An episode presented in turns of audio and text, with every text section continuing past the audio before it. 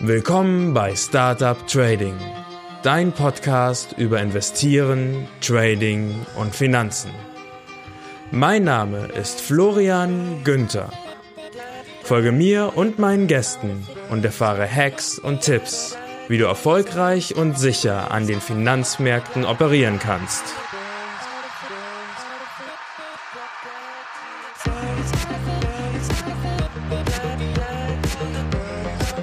Der Podcast stellt keine Anlageberatung oder sonstige Empfehlung dar.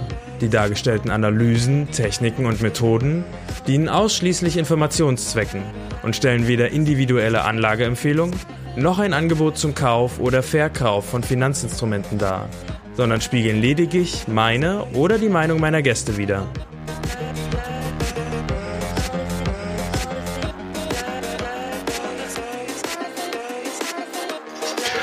So, wir sind wieder zurück. Bei mir im Gespräch ist der Bernd von Fool.de und Bernd ist Experte für Investieren und Aktien und wir hatten ähm, im ersten Teil des Interviews bereits ähm, darüber gesprochen, wie Aktien funktionieren, wie die Börse funktionieren und wie so generelle ähm, Ansätze sind, wie man wie man investieren kann. Wir haben auch ähm, viel über Diversität Diversifikation gesprochen und ähm, da würde ich gerne jetzt noch mal ein bisschen genauer drauf eingehen. Wenn ihr jetzt im Hintergrund irgendwas so klappern hört, das ist ein kleiner Hund, der gerade bei mir zum, zum Hundesitten ist. Ihm seine, sein Herrchen ist nämlich gerade im Urlaub und der ist aber ganz brav, sitzt hier die ganze Zeit und hört, hört zu und kriegt auch Finanzbildung jetzt, äh, während er das lernt. Ja.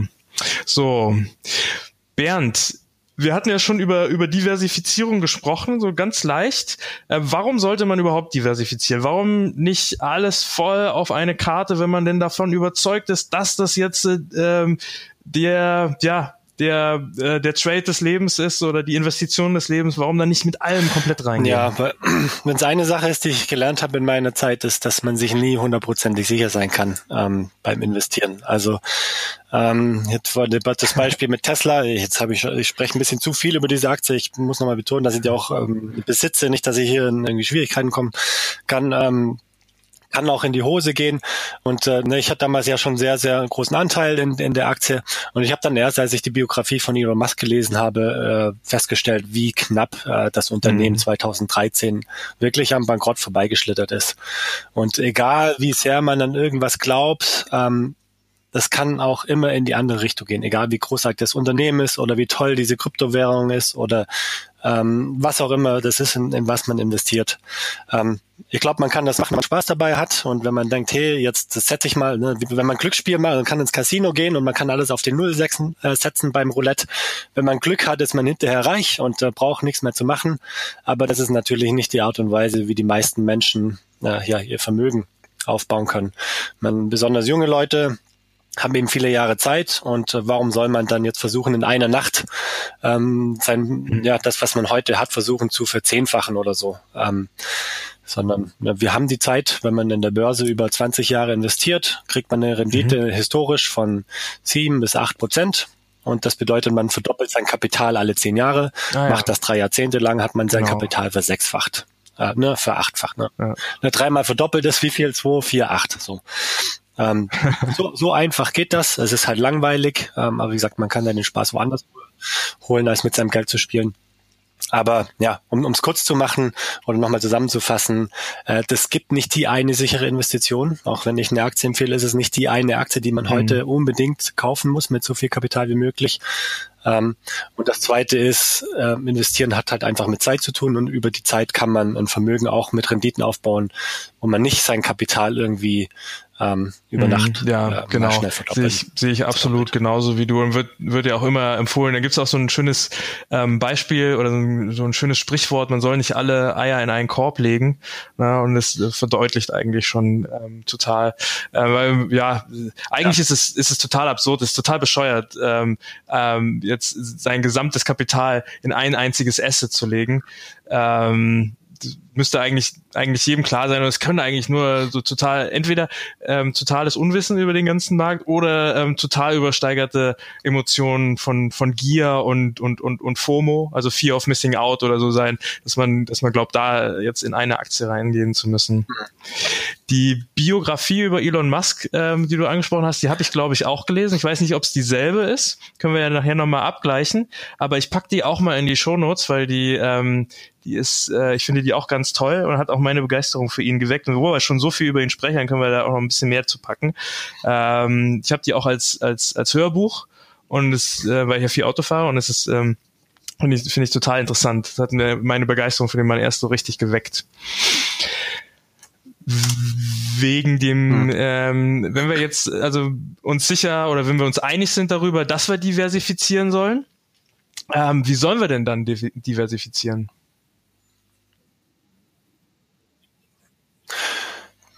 Ja, das, das hängt, glaube ich, von, ja, von Kenntnissen, von Fähigkeiten ab äh, oder ja und, und vor allem auch, wie viel Zeit man hat. Also Leute, die jetzt in äh, Anfang 20er sind nach dem Studium oder wie wir, äh, ich zumindest in den 30ern, ähm, die noch viel Zeit vor sich haben, die können schon, ähm, denke ich, einen Großteil ihres Kapitals in risikoreichere Anlageklassen ähm, investieren.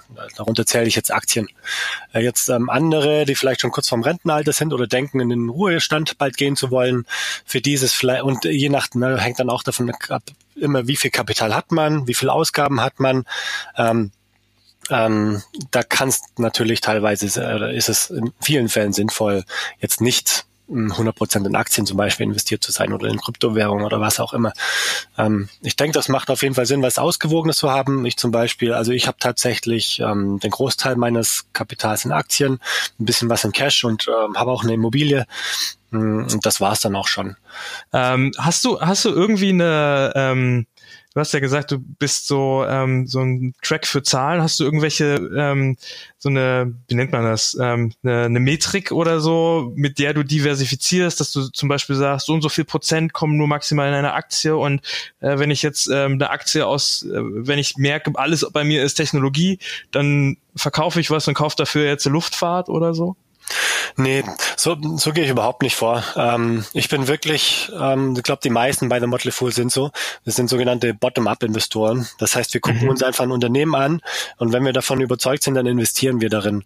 Wir gucken mhm. schon, dass wir nicht nur E-Commerce-Unternehmen ähm, zum Beispiel besitzen, ähm, aber die meisten machen das nicht irgendwie so explizit, dass sie sagen, ich möchte 20 Prozent in dieser Branche und so weiter haben, sondern ähm, ja, ich investiere in ein Unternehmen, das ich, das ich großartig finde. Ich habe natürlich das Glück, dass ich noch so jung bin, dass ich damit rechnen kann, in den nächsten, sagen wir, 20 Jahren vielleicht mindestens das Einkommen zu generieren, dass, dass ich jetzt schon an Kapital zur Verfügung habe. Also ich muss mir noch nicht so viele Gedanken drüber machen, wie mein Portfolio strukturiert ist.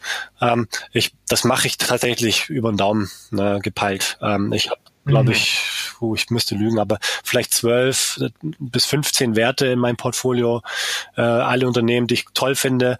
Eins davon hat jetzt wahrscheinlich 20 Prozent meines, meines Portfolios, ein anderes hat nur zwei Prozent. Ähm, Mhm. Äh, ja, um es kurz zu machen, ich habe da tatsächlich keinen festen Wert. Aber wenn ich investiere, dann, das ist aber jetzt mein persönlicher Ansatz, dann investiere ich tatsächlich auch eine Summe, wo ich denke, die wird einen Einfluss auf die Entwicklung meines Portfolios haben. Also ich würde jetzt zum Beispiel nicht, ähm, mhm. wenn ich ein Unternehmen finde, das ich so gut finde, dass ich denke, da möchte ich investieren, oder wo ich vielleicht noch nicht sicher bin oder was weiß ich, mal einfach äh, 500 Euro investieren und gucken, was passiert. Die 500 Euro werden sich nicht, nicht auswirken auf mein Portfolio. Da würde ich dann schon eher ähm, ja, eine größere Summe einfach hernehmen. Mhm. Würdest du sagen, das ist eine, eine gute Methode zu sagen, ich, in, wenn ich investiere, dann nehme ich nur eine große Summe, weil ansonsten meine ich es nicht ernst genug mit dieser Investition und habe es nicht genau überprüft? Nee, ähm, ich, das funktioniert für mich. Ähm, ich bin halt gern, ich bin gerne konzentriert, damit ich mich näher mit dem Unternehmen beschäftigen kann. Wenn ich jetzt 50 Unternehmen im Portfolio hätte, dann könnte ich die gar nicht überwachen. Das ist aber einfach mein Stil. Mein Matt, mhm. über den haben wir, weiß gar nicht, über den gesprochen haben, der quasi der Motley Fool aufgebaut hat in Deutschland, der hat einen ganz anderen Ansatz zum Beispiel. Also wenn er ein Unternehmen findet, das er cool findet, dann investiert er darin. Und er hat, ich bin nicht ganz sicher, aber bestimmt 50 Werte in seinem Portfolio. Und da mhm. wird jetzt ein Einzelner, wenn er Neues kauft, für ein paar tausend Dollar wird wahrscheinlich nicht die große Auswirkung haben. Und das funktioniert für ihn auch gut. Und er hat auch sehr gute Renditen. äh, die erzählt. Mhm, also das ist seine Philosophie. Seine Form auch von. Genau. Ja. Ich glaube, das kommt auf den Charakter an, auf seine eigenen Vorlieben, auch auf die Risikotoleranz, die man hat. Ne? Also wenn bei mir eine Aktie 50 Prozent in den Keller rauscht, dann hat das einen enormen Einfluss auf mein Portfolio insgesamt. Damit kann nicht jeder gut leben. Ähm, ich kann damit leben und ähm, deswegen mache ich das so. Mhm. Äh, ja. Ah, okay. Aber höre ich das äh, so raus, dass, dass du sagst, also Diversifizierung ist schön und gut, ne? nicht, nicht ähm, das komplette Geld in ein, in, in eine Aktie stecken, klar, aber auf der anderen Seite ist es jetzt auch so ein bisschen also es gibt ja auch viel Wissenschaft über Diversifizierung, ne? Also äh, man ja. muss irgendwie ähm, Korrelationen beachten, ne? Also wenn du äh, zum Beispiel jetzt äh, in, im DAX investiert bist, dann pack auch noch was ins, in, in, in Gold, weil das ähm, äh, unterschiedlich korreliert und so weiter, ne? Und dann muss man korrelieren, äh, muss man diversifizieren nach nach Märkten, nach Assets, ne? Dann vielleicht sogar noch nach Banken, dass man nicht alles auf einem Depot hat und so. Also würdest du sagen, eigentlich muss man das nicht so extrem machen? Ja, also ich meine, diese sogenannte Portfoliotheorie, ähm, die ist schon mh, mm, schön und gut. Und äh, aus meiner Sache der Haken daran ist, dass Risiko gleichgesetzt wird mit äh, äh, mit, äh, wie nennt man es, Volatilität. Mhm. Und so rechnet man dann Korrelation, dann rechnet man dann Korrelation aus. Ne? Also das heißt, wenn der eine wenn die, die eine Anlage steigt und die andere fällt, dann haben sie negative Korrelation etc. Damit kann man schon schön optimieren und ähm, aber wenn du auf Sicht von, sagen wir, zehn Jahren investierst, was ich ja schon erwähnt habe, was eigentlich eine fast eine Mindestanlagedauer ist für Aktien, da spielt das ja keine Rolle, ob du, ähm, äh, ob zwischendrin mal äh, die eine Aktie um 50 Prozent gestiegen ist und die andere gefallen, äh, sondern du, das geht im Prinzip nur um die, die Renditen am Ende und nicht wie sehr sie mal schwanken werden sie. Und auch diese Korrelationen sind immer, naja, basieren auf historischen Daten. Die können sich in Zukunft auch ändern. Also mhm. ich, ich halte da tatsächlich nicht so viel von. Das macht, das macht dann doch, also das macht für die professionellen, institutionellen Investoren schon Sinn, weil die auf Anlagehorizonte von wenigen Monaten oder wenigen Jahren investieren mhm. und auch nicht viel Geld verlieren können. Ähm, so Endowment Funds von irgendwelchen Universitäten, da macht das schon Sinn, dass man auf solche Dinge achtet. Ähm, aber für uns eigen normale Investoren wichtig ist, dass man nicht alles auf eine Karte setzt, weil man, das kann immer schiefgehen, egal wie überzeugt man von was ist. Das kann ich aus persönlicher Erfahrung sagen. Ähm, und da muss man wirklich nicht mit solchen wissenschaftlichen Methoden rangehen. Das klingt immer clever und das ist auch toll, ne, wenn man mit tollen mathematischen Formeln zeigen kann, warum man jetzt optimal diversifiziert ist und das Portfolio so aufgebaut hat. Das kann man auch schön verargumentieren. Aber am Ende äh, spielt das über einen Zeitraum von 20 Jahren wirklich keine große Rolle, wenn man äh, richtig investiert. Und deswegen, es klingt langweilig und nicht so wissenschaftlich, aber was ich immer sage, ähm, 15 Aktien, äh, mindestens 15 Aktien, dann ist man gut diversifiziert. Ähm, für Leute, die sich weniger mit den einzelnen Werten beschäftigen, auch mehr. Es können auch weniger sein, wenn man sich intensiver mit der einzelnen beschäftigt. Aber so über den Daumen gepeilt ähm, passt das. Okay, gut. Ah ja, ich hatte, ich hatte auch mal irgendwo gelesen, ähm, auf gar keinen Fall soll man mehr als zehn Aktien im Portfolio haben, sonst überblickt man das nicht mehr. Äh, das finde ich ja, das finde ich ja gut, dass, äh, dass du da einen anderen Ansatz hast und dass der Matt sogar ähm, da, da weit drüber hinaus ist. Das, das finde ich auch gut. Bei mir ist auch so ein bisschen so gegangen wie, wie die Matt, dass ich halt Aktien cool fand und dann habe ich halt einfach 500 Euro da reingetan. Ähm, bin jetzt aber dazu übergegangen, dass ich das wieder reduziert habe. Ähm, ich hatte jetzt auch gerade so das Gefühl, dass halt so dieser ganze Technologiemarkt vielleicht ein bisschen überbewertet ist und habe von davon viel rausgeschmissen und auch um, um halt wieder so ein bisschen Überblick zu haben, jetzt bin ich auch ungefähr wieder bei 15 Aktien angekommen bei mir im Portfolio. Ja, also da kommt es wirklich drauf an. Und auch wenn man unter die großartigsten Investoren der, der Historie schaut, ist es ja ganz unterschiedlich. So ein Peter Lynch, mein persönlicher Favorit, äh, sorry, ähm, Philipp Fischer ist mein persönlicher Favorit. Der hat hier quasi mit ein mhm. bis zwei Handvoll von Aktien hat er über viele Jahre ein Riesenvermögen aufgebaut. Und dann genau das mhm. Gegenteil, Peter Lynch in den 80ern, der hat hunderte, teilweise tausende von Aktien, also eigentlich einen halben Aktienmarkt in seinem Portfolio gehabt und hat genauso großartige Renditen investiert. Also es gibt auf diese Frage mhm. nicht die eine richtige Antwort für, für jedermann, sondern die ist tatsächlich für jeden aus meiner Sicht unterschiedlich. Mhm. Okay.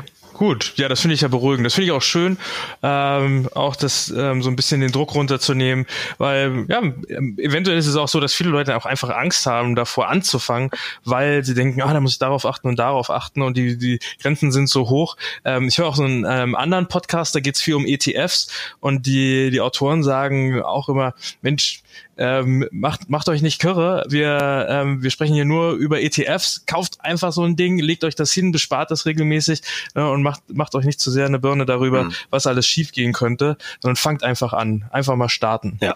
ja und das finde ich ja schön, dass du das jetzt auch so siehst. So sehe ich das, genau. Hätte Diversifikation denn zum Beispiel in einem Crash von 2008 irgendwas gebracht? Hm, naja, der Crash wäre gekommen oder auch nicht. Und natürlich diejenigen, die mehr in Aktien investiert waren, die hat es härter getroffen als andere, die mehr, mehr Cash hatten. Ähm, mhm. Aber auch hier, wenn man wieder, wie gesagt, langfristig denkt und in Aktien langfristig investiert, wer 2007 investiert hat, äh, sagen wir mal, kurz vor dem Crash hättest du investiert ähm, mhm. und was weiß ich, die, die Anlageklassen wären gewesen Gold, Cash und Aktien und was weiß ich, Anleihen noch dazu. Da, da kann man das durch, klar, ähm, während des Crashs oder als die Aktien dann im Tiefpunkt waren, da hätte das, wie gesagt, schon geholfen. Dann hättest du mehr gehabt, äh, je mehr Cash äh, oder Gold du hattest. Gold ging, glaube ich, auch ein bisschen nach oben, aber auch nicht so stark während dieses Crashs. Ja, Gold ist Gold ist auch am Anfang richtig ähm, äh, zu Brüche gegangen, auch also ganz ähm, kontraintuitiv. Ähm, hier der äh, den ich vor dir invest, ähm, interviewt hatte, der Philipp Klinkmüller, der hat gesagt, das war der schlechteste Trade seines Lebens, nämlich. Ähm, der hat geglaubt, wenn der die Aktienmärkte crashen, dann wird Gold durch die Decke gehen, weil alle das gesagt haben. Aber tatsächlich ist Gold auch erstmal mit nach unten gerauscht und als dann alles unten war, ist von dort aus äh, Gold hm, halt okay. richtig ähm, gestiegen bis 2011. Genau. Ja. Also auch das. Also das, das ist aber auch tatsächlich so. Ähm, hier auch die Sache mit der Korrelation ganz wichtig. Wenn es crasht, dann korreliert's. Also dann ist die Korrelation fast 100 Prozent. Dann crasht's meistens überall. Mhm. mhm. Okay, das ist ein bisschen genau. zu pauschal gesagt, aber wenn man sich historisch das anschaut, je größer ähm, die, die Volatilität wird, desto größer wird dann auch die Korrelation. Also kurzfristig gesehen bringt mhm. ähm, bringt es dann vielleicht nichts mittelfristig gesehen. Also wenn du jetzt über zwei Jahre äh, oder ein bis zwei Jahre schaust, da hätte es ja, wie gesagt, was gebracht. Die Aktienmärkte sind runtergerauscht, Cash natürlich wäre gleich geblieben. Wenn du jetzt aber wieder über zehn Jahre anschaust, also von damals bis heute ungefähr, dann wärst du, wär's praktisch egal gewesen, wie du ähm, wie du äh, investiert gewesen. Beziehungsweise dann hätten 100% Allokationen in Aktien sogar geholfen. Mhm. Hm. Okay. Also äh, vielleicht um das zusammenzufassen, langfristig gesehen ist so eine Diversifizierung äh, was die Renditen an, am Ende anbelangt, aus, aus meiner Sicht weniger wichtig, als, als viele Leute das machen. Mittelfristig ist es schon wichtiger, weil, wie gesagt, wenn du Immobilien kaufen möchtest und das passiert gerade zum Zeitpunkt, wo Aktien crashen ähm, und du hast alles in Aktien investiert gehabt, dann hast du auf einmal weniger Eigenkapital. Da macht das. Sinn, das mit deinen persönlichen äh, was heißt ich, Zielen, Plänen, Bedürfnissen anzupassen. Da darf man, sollte man diversifizieren, aber wenn man rein auf Entschuldigung, wenn man langfristig denkt und Kapital zur Verfügung hat, das man wirklich nicht benötigt in den nächsten Jahren, dann muss man nicht zu sehr, also sollte man aus meiner Sicht nicht zu viel Zeit damit verbringen, äh, zu versuchen, versuchen herauszufinden, wie man optimal diversifiziert. Hm, wahrscheinlich entgeht einem dann auch die beste Chance irgendwie, die man eigentlich gesehen hat, aber man sagt, nee, ich bin ja schon so ganz doll im, äh, im, im Tech-Bereich oder, oder so, das mache ich jetzt nicht. Ne? Also schön, finde ich gut. Dann können wir da auch einen Haken dran setzen, ans Diversifizieren. Also man soll es machen, aber man soll es nicht übertreiben. Und dann kommen wir mal jetzt ja. zu dem spannendsten Thema überhaupt, und zwar investieren. Wie kann ich gute Investments finden? Ja, das ist, äh, da können wir stundenlang drüber reden. Also da hat, was ist ein gutes Investment? da hat jeder äh, auch eine andere Meinung. Ich rede, habe jetzt schon so viel das Wort großartig Unternehmen in den Mund genannt, äh, Mund genommen. Da äh, ich gehe mal drauf ein, was, was für mich ein großartiges Unternehmen ist und wie ich versuche, ein Unter Unternehmen zu finden. Und das Wichtigste ist, oder das eins der wichtigsten für mich sind das, was ich auch vorhin schon ähm, genannt habe, ist einfach das Management, dass ich dem Management vertraue, dass ich, mhm. dass ich glaube, dass es transparent ist, also dass das, was das Management erzählt, auch das ist, was es denkt und wie es handelt. Da gibt es ja auch Negativbeispiele. Also wenn ich einen Jahresbericht lese, zum Beispiel, dass ich weiß oder dass ich glaube, was da drin auch steht, dem kann ich glauben. Ähm, also das Management ist für mich sehr wichtig, mhm. die finanzielle Situation ist wichtig. Also ich möchte nicht ähm, Gefahr, äh, die, die Gefahr sehen, dass das Unternehmen in den nächsten Monaten bankrott gehen kann, wenn was Schlimmes passiert. Ich habe jetzt so viel von Tesla geschwärmt und ich gebe auch zu, dass ich ein großer Fan des Unternehmens bin. Aber wenn man sich jetzt zum Beispiel die aktuelle finanzielle Situation anschaut, die haben äh, rund dreieinhalb Milliarden Dollar in ne, Cash und ähm, wie nennt man das auf Deutsch, also Receivables, Geldern, die sie bekommen von ihren Kunden, äh, haben aber ich weiß nicht mehr mhm. genau, ich glaube rund sieben Milliarden US-Dollar an kurzfristigen Verbindlichkeiten wie Krediten oder ähm, Lieferanten, die sie mhm. bezahlen müssen. Und das ist schon sehr eng, wenn jetzt das mhm. mit dem Ramp-Up und dem Model 3 nicht so geht, wie sich das Unternehmen vorstellt und sich immer noch mehr in die Länge zieht. Ja, also das sind schon große Risiken, sagen wir so. Deswegen spielt das für mich auch eine Rolle. Äh, finanzielle Situation, Management haben wir genannt. Ich versuche auf die Kultur zu schauen von so einem Unternehmen. Das ist für mich sehr, sehr wichtig. Also zum Beispiel arbeiten die Mitarbeiter gern in diesem Unternehmen. Da schaue ich dann gerne auf so Seiten wie glassdoor.com oder kununu.de. Ähm, da kann man äh, anschauen, wie Mitarbeiter mhm. das Unternehmen bewerten und das Management bewerten, ob sie das Unternehmen weiterempfehlen würden für andere, für Freunde etc. Ähm, und wenn da ein Unternehmen hohe Bewertung hat, dann ist das für mich ein großer Pluspunkt. Okay, die Seiten packe ich auch mal in die Show Notes. Glassdoor.com hast du gesagt und Communo, ja? Da schaue ich gerne nach. Da ist es aber auch so wie bei fast allem anderen. Okay. 90 Prozent, das ist, ist, ja statistisch klar, aber 90 Prozent aller Unternehmen äh, sind fast sind da Durchschnitt. Also das gibt selten so Outlier. Und wenn einer ein Outlier bei dem einen Aspekt ist, dann ist es vielleicht kein Outlier beim anderen Aspekt. Also die, deswegen der, mh, hm, das spielt da alles eben mit rein. Mhm. Ich gucke auf das Management, ich gucke darauf an, was die Anreize sind von dem Management, ähm, wie, wie das bezahlt wird. Äh, hat das einen Anreiz irgendwie, das möglich, das Unternehmen möglichst schnell zu wachsen, wachsen zu lassen? Hat das, also ne, zum Beispiel, wenn die Vergütung des Managements davon ab, vom Umsatz abhängt, das ist für mich immer was Schlechtes, wenn es nur darum geht, den Umsatz so krass wie möglich zu steigern, weil da kann man ja einfach irgendwelche Unterübernahmen tätigen, die aber dann hinterher nicht, nicht zum Gewinn beitragen mhm. zum Beispiel. Da gibt's viele Unterschiede, darauf schaue ich. Ah. Also das sollte passen. Und dann, wie gesagt, wenn die Kultur, dazu gehört auch, dass das Unternehmen eine, eine Vision hat und, mhm. und, eine Mission, die anders ist, als nur ich so viel Geld wie möglich zu verdienen. Also ich habe es schon gern, wenn, wenn nicht Geld und nicht Gewinn der, der primäre Treiber ist äh, für ein Unternehmen. Ähm, mhm. Weil ich glaube, dass ja das beflü ja, ähm, das motiviert dann eben die Mitarbeiter ähm, mehr, das, das äh, inspiriert ja. Kunden mehr äh, und Zulieferer und so weiter auch. Also da spielen viele Dinge eine Rolle. Oh, ich könnte da stundenlang drüber reden, aber vielleicht so einfach ein gutes Investment für mich ist ein großartiges Unternehmen und ein großartiges Unternehmen für mich ist ein Unternehmen mit einem, mit einem guten Management, dem ich vertraue, mit einer finanziellen stabilen Situation, das andere Ziele hat, als nur Gewinne zu machen. Äh, äh, Vision, Mission und wo eben das Management auch entsprechende Anreize hat, äh, ja, das Aha. nachhaltig zu entwickeln. Und was ich am liebsten noch habe, ist, wenn ein Großteil der Aktien noch im Besitz entweder des Gründers des Unternehmens sich befinden oder ja, in der Gründerfamilie zumindest noch befinden, weil das oft auch ein Zeichen ja für längerfristigeres Denken ist. Ähm, mhm.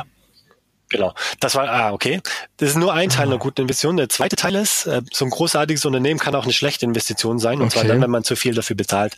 Also man muss auch äh, versuchen zu bewerten, äh, wie viel ist die Aktie wert äh, von diesem Unternehmen. Mhm. Und das spielt dann natürlich auch, auch eine Rolle.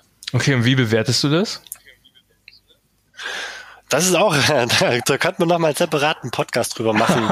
ähm, aber auch, ja, um es versuchen kurz zu machen, es, es gibt nicht die eine richtige Methode, also zum Beispiel nur auf das KGV zu schauen mhm. oder ja, welche mit, ich schaue mal gern eher auf, auf die, ähm, das, den Unternehmenswert zum, zum operativen Gewinn, mhm. äh, weil da die Schulden noch ein bisschen anders mit, in, in, mit reinspielen etc. Also ich gucke schon auf die Bewertung, dann gucke ich, welches Potenzial hat das Unternehmen, also ich versuche abzuschätzen, wie wird das wachsen in Zukunft, ähm, welche Möglichkeiten hat es, die Profitabilität zu steigern, ähm, diese Geschichten. Und das spielen viele, ne, das ist, das ist mm, viel subjektive äh, Eindrücke mit und na, welche Geschichte man quasi erzählt. Also bei Tesla, ich, ich nehme das jetzt haben wir so oft darüber gesprochen. Bei Tesla, das kann man, das kann man als Autounternehmen sehen und dann kann man es zum Beispiel vergleichen mit BMW oder Daimler und dann die Profitabilität von BMW und Daimler hernehmen und sagen, hey, ich glaube, das ist das, was Tesla schaffen kann. Mhm. Und dann kann man aber auch ganz andere Geschichten erzählen. Tesla ne, hat ein ganz anderes Geschäftsmodell. Zum Beispiel das Servicegeschäft ist, ist ähm, komplett in der eigenen Hand. Es gibt keine unabhängigen, hm, wie sagt man, Werkstätten. Äh, Autohäuser, ja. Werkstätten etc. Ähm, das, das, ist alles in-house, auch die, die Ladeinfrastruktur bis jetzt Tesla. Äh, Tesla hat ja auch noch, ne, da gibt's dieses so Solar Roof und dann haben sie noch Energiespeicher. Also mhm. es, man kann dann eine ganz andere Geschichte erzählen, wo Tesla dann also quasi zu so einem Versorger wird für die komplette Transport- und ähm, nachhaltige Infrastruktur äh, drum, drumherum. Ja. Und äh, ähm, und was ich dann immer versuche, ist mir möglichst realistische Szenarien auszudenken, wo könnte es hingehen mit dem Unternehmen. Und dann eben nicht nur positiv, sondern auch negativ. Jetzt ähm, Tesla, wie gesagt, äh, sehe ich schon das Risiko, dass, dass die irgendwann, dass das also mittelfristig auch besteht schon Konkursrisiko, ähm, wenn wenn das tat, wenn das da kann, wenn das kann einfach auch schiefgehen. Und dann Ne?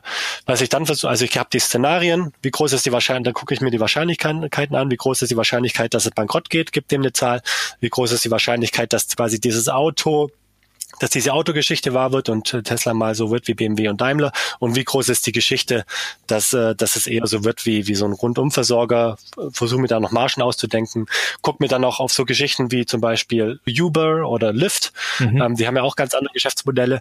Tesla hat da auch Möglichkeiten, sowas noch zu machen. Und dann ähm, schmeiße ich das sozusagen alles in einen Topf, bewerte da Wahrscheinlichkeiten für die Szenarien und guck, was am Ende bei rauskommt. Mhm. Und äh, das war das, was ich vorhin meinte. So eine Bewertung ist mehr Kunst als Wissenschaft. Ja. Man kann jetzt natürlich, ähm, ich habe jetzt natürlich auch ein schwier sehr schwieriges Beispiel genommen. Also ich, ich möchte hier nicht mit mir anmaßen, Tesla bewerten zu können. Ähm, ich glaube, dass das ganz, ganz schwierig ist und dass das niemand seriös tun kann. Ähm, einfach ist es bei, bei einem anderen Unternehmen, ähm, Vielmann, äh, mhm. habe ich vorhin schon angesprochen. Ne, man kann sich anschauen, wie sich die Bevölkerung entwickelt, wie viele Brillenträger gibt es statistisch, wie hat sich alles das entwickelt. Du kannst das quasi relativ einfach ausmalen, wieso die Nachfrage nach Brillen sein wird in Zukunft. Und äh, du weißt, dass Vielmann einen Marktanteil von 50 Prozent hat, meine ich, sogar mehr.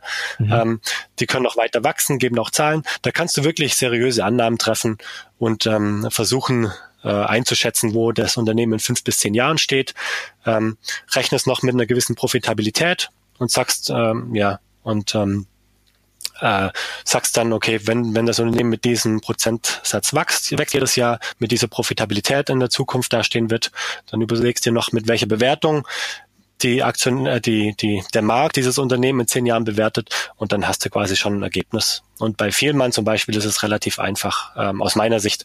Auch nicht ganz so einfach, weil ne, ah. um konkret beim Beispiel zu bleiben, Vielmann baut jetzt noch ein Hörgerätegeschäft auf. Das kann auch in alle mögliche Richtungen gehen. Und ich glaube, das ist auch ein Grund für die hohe Bewertung der Aktie. Und ich schätze das Potenzial des Hörgeschäfts, Hörgerätegeschäfts zum Beispiel nicht so hoch ein, dass es die Bewertung rechtfertigt. Mhm, ja. Ähm, ja, auch hier Kunst und Wissenschaft. Die Wissenschaft ist, ist relativ einfach, ne? Wachstumsraten abzuschätzen. Da gibt es auch Studien zu, wie sich Märkte meistens weiterentwickeln. Profitabilität kann man auch meistens recht seriös abschätzen. Die ganzen Wissenschaft dahinter ist relativ einfach, das kann man machen. Aber die Kunst dahinter dann ist, dass man auch die, eine Geschichte erzählt, die möglichst dann am Ende auch abgebildet wird. Ähm, wenn das so Sinn macht, wie ich das gerade erzählt Ja, das macht absolut Sinn. Ähm, allerdings ist, äh, ist halt auch nicht ganz einfach. Also du hast jetzt auch so Sachen gesagt, also KGV, Kurs-Gewinn-Verhältnis, ne, Profitabilität und so weiter. Ähm, wenn man da sich jetzt reinarbeiten will und ähm, selber auch mal so eine, so eine Analyse von einem Aktienunternehmen machen möchte, wo kann man denn ähm, da mehr drüber erfahren? Wo kann man diese Kennzahlen ja, am besten auf äh, finden? www.fool.de. okay. Matt hat, äh, mein Kollege hat einen Sonderbericht, der ist kostenlos, geschrieben, wie man ein Unternehmen bewertet. Und ich glaube, er hat das an einem Beispiel von Adidas gemacht, äh, weil er einfach ein großer Sportfan ist. Aha. Und da äh, hat er, glaube ich, sogar Excel-Tabellen zur Verfügung gestellt, wo er wirklich an einem einfachen Beispiel, also so einfach wie es möglich ist, ähm, die Denkweise quasi nochmal mhm. ähm, äh, ähm, äh, ja, darstellt und, und ähm, abarbeitet. Und das hört sich jetzt schon sehr komplex an, vor allem wenn man gerade damit anfängt. Ähm, also man aber wie du sagst, man muss einfach damit anfangen, sich zu, zu beschäftigen. Und man wird dann echt feststellen, also es ging so, und ich kriege auch das Feedback von vielen, dass am Ende viel einfacher ist, ähm, als es am, am Anfang anhört. Ja. Und es macht ja auch Spaß, wenn man sich dann so richtig in Unternehmen reindenken kann. Man muss das natürlich auch wollen. Äh, wenn man das nicht will, dann ist man vielleicht doch mit dem ETF besser aufgehoben.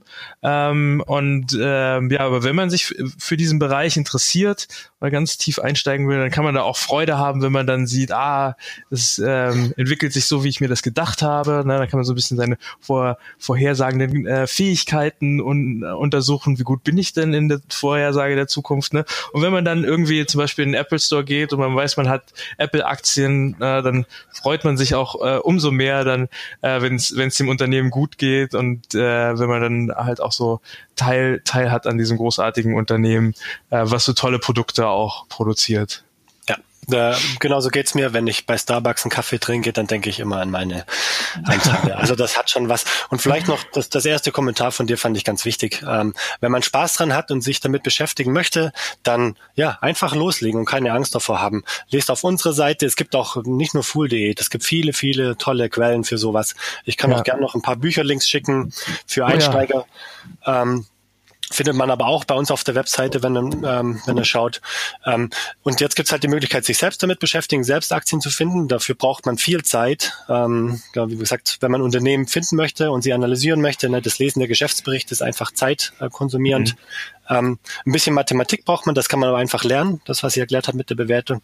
Ähm, das geht dann schon. Jetzt kann man das selbst machen, wenn man Spaß dran hat, aber man kann es auch andere machen lassen. Also wir machen das für unsere Mitglieder zum Beispiel. Die haben, die meisten davon haben eben nicht die, die Zeit, die wir haben. Und ich mache mhm. das ja professionell. Ich lese tagtäglich Geschäftsberichte empfiehlt dann eben die Aktien.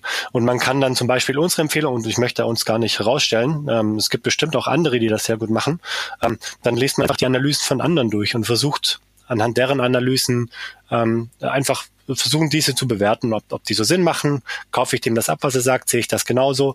Ähm, da braucht man dann eben nicht mehr so viel Zeit. Und so kann man dann auch in einzelne Unternehmen investieren, auch wenn man selber nicht die Zeit hat, ähm, sich diese so ganz genau anzuschauen, weil es einfach eben auch andere machen. Genau, und man kann es ähm, dabei auch lernen. Also ich finde es immer gut, ähm, wenn man ähm, sich so ein bisschen an die Hand nehmen lassen kann bei diesen Finanzgeschäften, weil es geht ja am Ende immer noch um Geld und keiner verliert gerne Geld. Und wenn man dann aber, ähm, wenn es transparent ist und man sieht, wie ist denn äh, jetzt zum Beispiel Fool.de zu dieser Analyse gekommen, dann ähm, ja, dann kann man das auch irgendwie, man lernt daraus, man kann es kopieren oder kann man sagen, so, jetzt mache ich mal eine Aktie alleine. Ne, einen großen Teil mache ich von Full, weil ich will ja kein Geld verdienen, verlieren. Äh, und äh, jetzt gucke ich mir aber mal BASF an und analysiere das einfach mal durch. Ist das eine Aktie für mich, ja oder nein? Mhm. Kann man das ja machen. Genau. Und diese, diese ganzen Kennzahlen und Daten und so weiter, also ähm, äh, ob ein Unternehmen profitabel ist oder nicht, wo, wo finde ich das? Hm, haben wir auch einen Sonderbericht zu, der heißt äh, 15 Bilanzkennzahlen. Äh, den habe ich geschrieben. Mhm. Da, also der ist aber dann schon relativ technisch, glaube ich, für einen Anfänger. Ich habe schon versucht, so zu schreiben.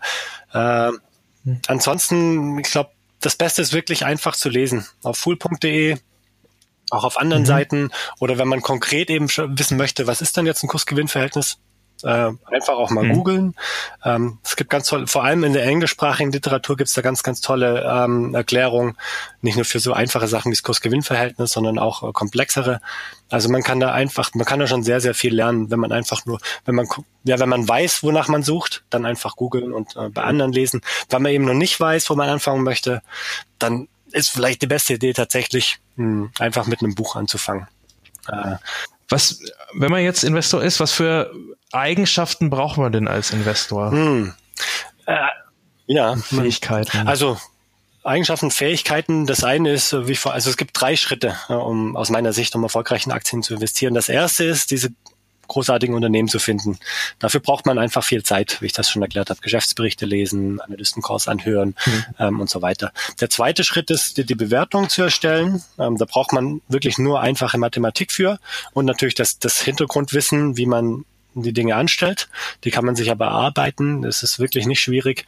Ähm, also fürs erste Zeit, fürs zweite braucht man Mathematik und jetzt das dritte, da geht's wirklich äh, um, um da darum, woran, woran die meisten scheitern. Und das ist, das sind die Emotionen. Man muss, man muss versuchen, mhm. man muss seine Emotionen im Griff behalten. Man, da gibt es ganz viele, man auf Deutsch nennt man das Denkfehler. Ähm, auf Englisch sind das die Behavioral Biases. Ähm, also so Verhaltensmuster, in mhm. die einfach der Mensch ähm, aufgrund seiner Psyche immer ähm, hineinrutscht. Äh, eins davon ist zum Beispiel der, der äh, Loss Aversion. Wie du schon sagst, keiner verliert gerne Geld. Aber an der, bei einer Börse ist es einfach so, dass, dass die Kurse auch mal nach unten gehen und dass man eben dann hinterher weniger Geld hat als vorher äh, temporär. Und äh, viele drücken dann eben auf den Verkaufsknopf die, für, oder fühlen sich dann zum Beispiel mit ähm, Stop-Loss-Limits dann einfach wohl.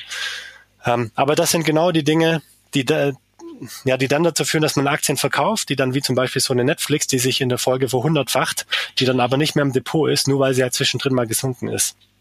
Und äh, das, das ist aus meiner Sicht die große Herausforderung für jeden, dass er versucht, seine Emotionen im Griff zu behalten. Dass er nicht kauft aufgrund von Emotionen, weil er versucht, Bitcoin ist ein hervorragendes Beispiel. Letztes Jahr alle wollen, bist du noch da, Florian? Mhm. Okay.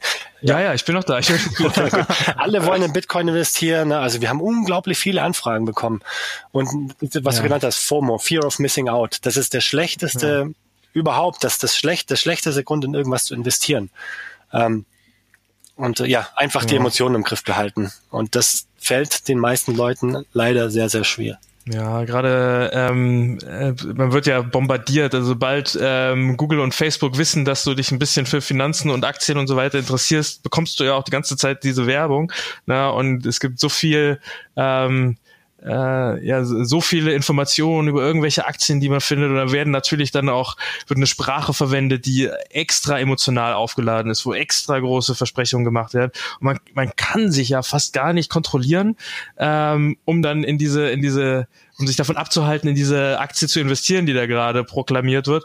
Und meistens, wenn man das dann macht, also deswegen mache ich das manchmal, oder ich einfach so sage, okay, jetzt mache ich jetzt mehr 300 Euro oder so rein, ne, einfach um, um zu gucken, was da passiert. Und meistens passiert dann genau nichts. Die Aktie bleibt einfach genau da, wo die ist. Da kommen überhaupt keine 100 Prozent oder 200 oder 300 Prozent. Im, Im Gegenteil, manchmal schmiert sie dann nach kurzem auch irgendwie 50 Prozent ab. Also ähm, das ist ähm, total, das ist, wird uns nicht leicht gemacht, ähm, einen coolen Kopf irgendwie zu, zu behalten. Manche nennen das ja auch Finanzpornografie. Ne? Ja. Es ist, ähm, äh, überall ähm, äh, gibt heutzutage ähm, äh, Bilder von nackten Menschen und man ähm, hat das Gefühl dafür total ähm, verloren. Und genauso ist es auch bei uns. Überall werden irgendwelche Aktien angepriesen und man, man kann sich kaum zurückhalten, äh, hier wieder rein zu investieren und da und hat so einen großen Wunsch, in die eine rein zu investieren, dass man die, die, die am meisten Gewinne gemacht hat, dass man die verkauft und dann in diese äh, ganzen Nieten dann ähm, hinein investiert ja, am Ende. Also Genau. Hier, da musst du wirklich, also jeder muss versuchen, seine Emotionen rauszuhalten, wissen, warum er investiert, ähm, nicht denken, er, er, ja, er verpasst da etwas, äh, weil ja, mhm. genau, es wird wirklich viel mehr versprochen, als am Ende bei rauskommt. Und äh, die, diese Ablenkung ist am Finanzmarkt auch sehr groß. Also wenn du CNN anschaltest oder NTV, dann siehst du halt immer die, die Aktienkurse rot und grün, wie sie sich vom einen Tag auf den anderen verändern. Das spielt aber langfristig also überhaupt keine Rolle. Also langfristig spielt das spielt ja, eine Rolle, wie genau. entwickelt sich das Unternehmen weiter ähm, und ja, wie, wie ist ja, das Verhalten der Investoren. Und äh, da passiert natürlich mal ein Crash.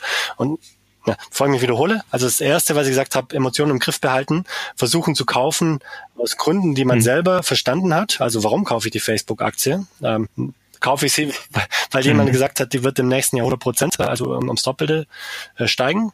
Oder kaufe ich sie, weil ich glaube, dass da ein Netzwerkeffekt ist, dass die Werbeeinnahmen von Facebook stark steigen können, etc. etc.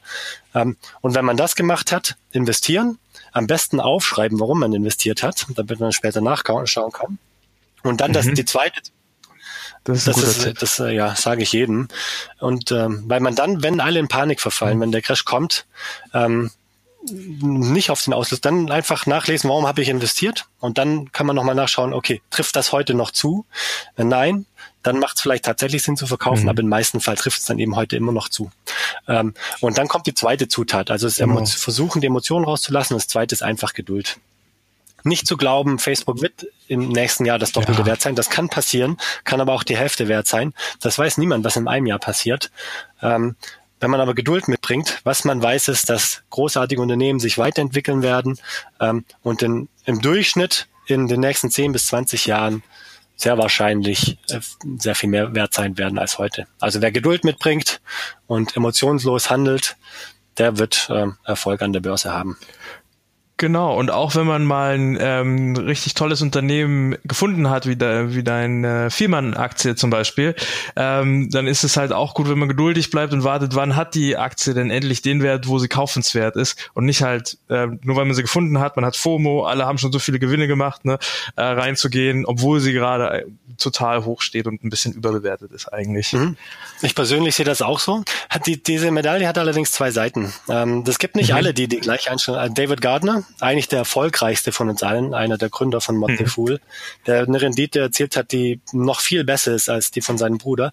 Er schaut tatsächlich überhaupt nicht auf die Bewertung äh, von, von Aktien, sondern er macht das Gegenteil. Er schaut, welche Aktie halten alle für überbewertet.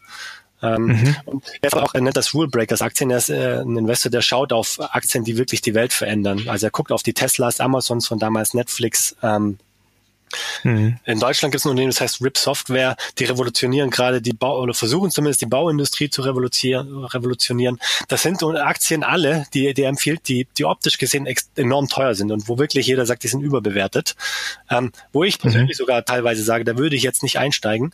Ähm, oft ist es aber dann doch so, wenn es gute Unternehmen sind, die entwickeln sich dann trotzdem positiv die Aktie. Und es kann mhm. durchaus vorkommen, wenn du also quasi einen festen Wert festgelegt hast, ich jetzt bei Vielmann, was er sich, der liegt bei 60 Euro oder 50 Euro, der Punkt, wo ich einsteigen würde, vielleicht wird der auch nie erreicht. Ähm, das kann immer passieren. Ne? Ja. Und dann verpasst man die Chance wirklich. Aber der Aktienmarkt bietet so viele Chancen, dass eine verpasste wirklich nicht den Unterschied ausmachen wird.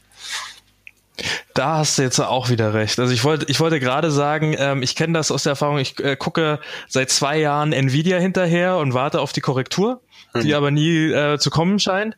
Aber genau, wenn, wenn sich die Chance einfach nicht bildet, äh, wenn du auch sagst, ich habe jetzt hier zum Beispiel meine Strategie und da passt das jetzt einfach nicht rein, dann mach einen Haken dran, ähm, mach den, den Filter ganz weit, schau um dich herum, was gibt's noch für Möglichkeiten und äh, versuch nicht äh, da irgendwas hinterher zu rennen, wo du nicht komplett von überzeugt bist. Mhm. Ja. ja. Gibt's auch äh, Gelegenheiten, wann Buy and Hold zum Beispiel nicht funktioniert? Hm. Bei nicht so guten Unternehmen. Also Buy and Hold aus meiner Sicht funktioniert wirklich nur bei Unternehmen, die halt in zehn Jahren besser sind. Das funktioniert nicht bei, mhm. naja, äh, bei Unternehmen, die vielleicht Produkte sind, die durchschnittlich sind, die einen hohen, hohen Wettbewerb haben, wo hoher Preisdruck herrscht und so weiter, die vielleicht niedrig bewertet sind. Ähm, da wird es sehr wahrscheinlich nicht funktionieren. Ähm, also sogenannte Value-Aktien ähm, oder ne, die Value-Investoren versuchen wirklich objektiv objektiv ist das falsche Wort, die einfach rein von den Zahlen gemessen, äh, Kurs-Gewinn-Verhältnis und so weiter. Rational genau, vielleicht. Ja, die, die am, am Buchwert gemessen, die dann einfach, die Deutsche Bank wird gerade, glaube ich, ungefähr zur Hälfte des Buchwerts gehandelt, was ja günstig ist für, für eine Bank. Kann kann mhm. und andere Banken, ne, die werden zum, zum Doppelten des Buchwerts gehandelt. Also da ist schon eine Diskrepanz. Kann, kann funktionieren, aber die Deutsche Bank würde ich jetzt nicht als, würde ich jetzt nicht empfehlen für einen Bau-and-Hold-Investor, der heute kauft und dann einfach die mal liegen lässt und in 20 Jahren nochmal nachschaut könnte gut sein, dass, dass die Aktie mhm. dann nicht mehr gibt. Also, äh, na, so weit wird's nicht, oh, so weit wird's ja. nicht gehen, aber ähm, ich glaube, äh, bei wem habe ich, es war entweder der Dirk Müller oder der äh, Max Otte, der das gesagt hat. Und ich habe es nicht selbst überprüft, aber scheinbar hat die Deutsche Bank in den letzten Jahren 20 Milliarden Euro an Eigenkapital aufgesammelt und in derselben Zeit aber 20 Aha. Milliarden Euro an Bonis für seine Investmentbank ausgeschüttet. Ja, Klasse. Da sind wir wieder bei dem, was du über das Management gesagt genau. hast. Ja, genau so ist es. Also ja. das ist äh, für mich, also würde Deutsche Bank niemals in Frage kommen. Ich könnte es verstehen, wenn ein Value Investor sagt, hey, die ist niedrig bewertet und ich guck mal, wie das, wie es sich entwickelt. Ähm, aber ja, kein, kein Buy, Buy and Hold Investor. Das nicht. Ja.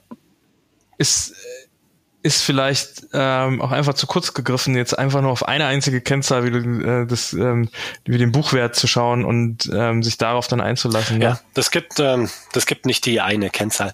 Äh, wir hatten mal das Spiel intern gemacht. Äh, wenn du nur eine Kennzahl hättest, auf die du schauen könntest, welche wäre das? Und äh, unser Gründer mhm. Tom Gardner hat da gesagt, und das, das gebe ich jedem weiter, der mir so eine Frage stellt, ist äh, Insider Ownership.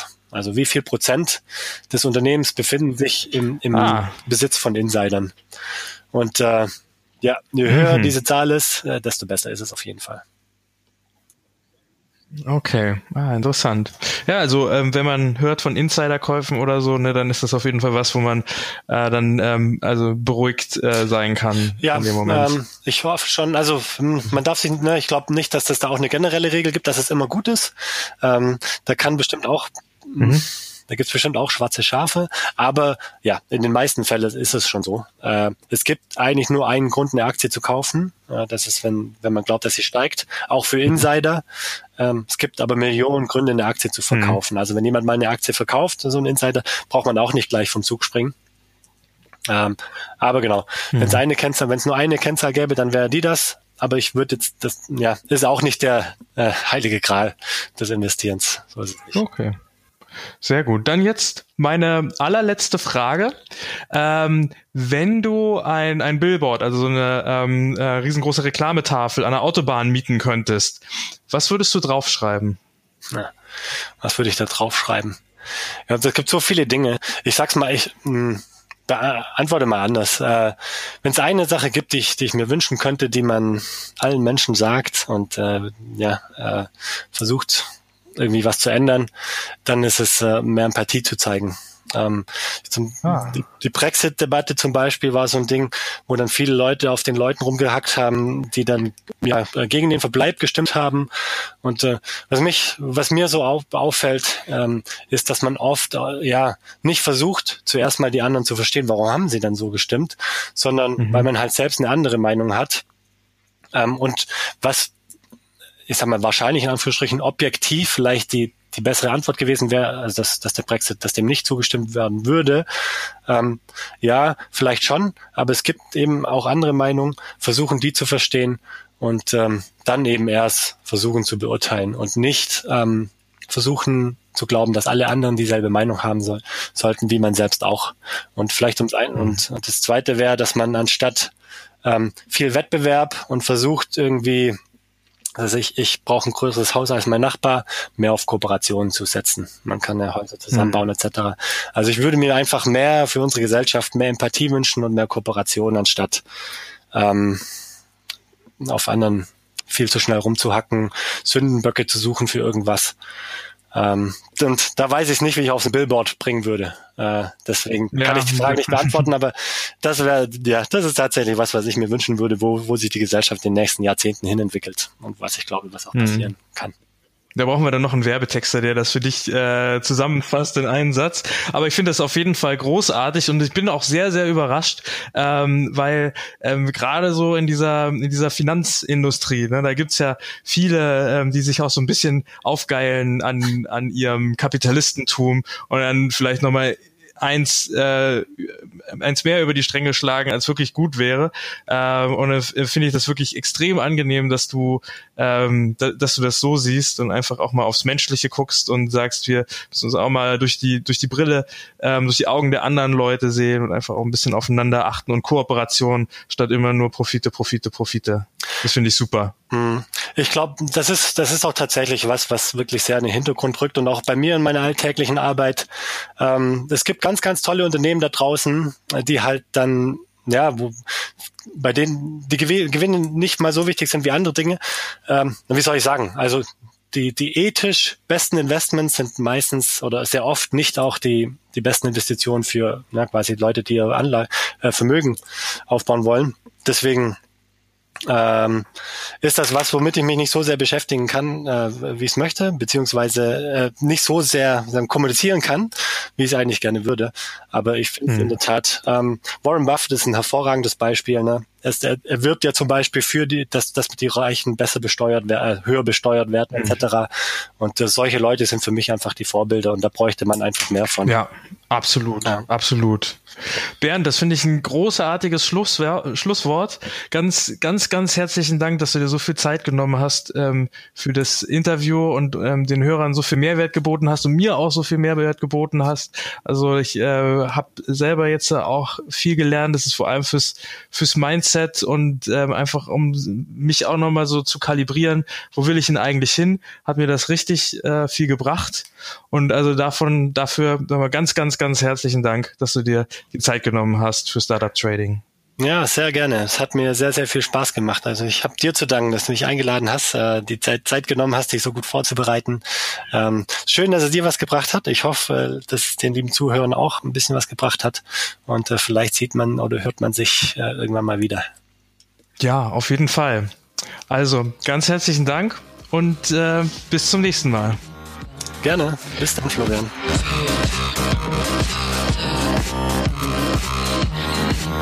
Die Shownotes zu dieser Folge findest du unter tradingpodcast.net slash 19.